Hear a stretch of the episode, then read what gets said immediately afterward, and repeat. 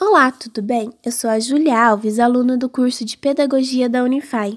Neste podcast, vou falar um pouco sobre o papel da orientação escolar. Bom, o orientador educacional é de grande importância dentro da escola. Ele é um dos membros da equipe gestora, ao lado do diretor e do coordenador pedagógico. Ele é o principal responsável pelo desenvolvimento pessoal de cada aluno. É ele quem se preocupa com o processo de aprendizagem e formação dos estudantes por meio do auxílio ao docente na compreensão do comportamento das crianças.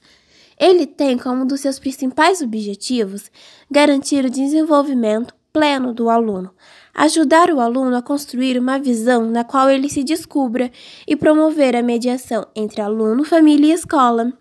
Esse é o profissional que se preocupa com a formação pessoal de cada estudante então, não se trata apenas de acompanhar o rendimento escolar, mas também melhorar a qualidade das suas relações com colegas e professores.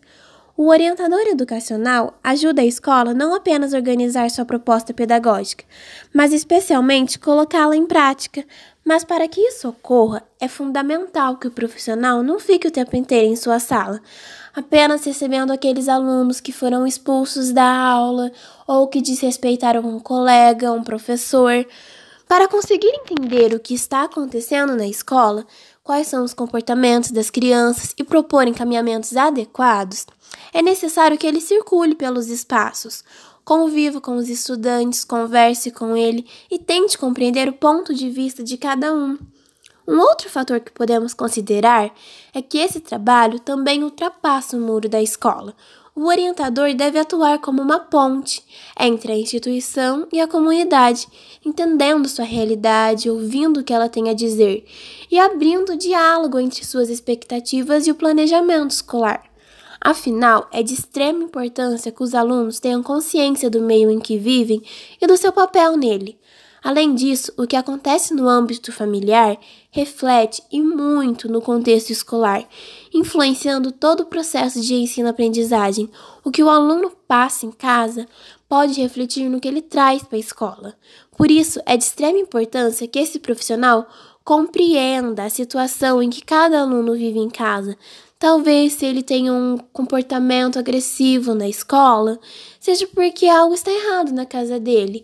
Eu posso falar que eu já ouvi, né, já vi uma pessoa contar para mim sobre uma situação em que um aluno chegou extremamente alterado na escola, né?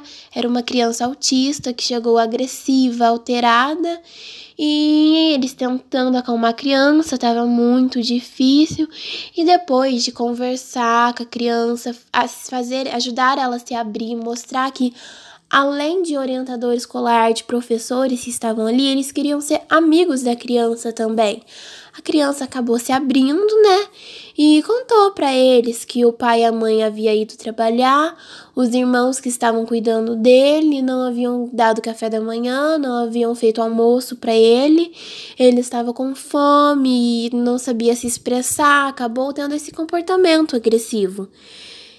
Então, assim, compreende-se e entende-se que, além do compromisso com o conteúdo escolar e com o ensino-aprendizagem, é preciso estar comprometido com a individualidade de cada aluno, oferecendo uma educação que se preocupe com a formação intelectual, crítica, socioafetiva e moral desse cidadão.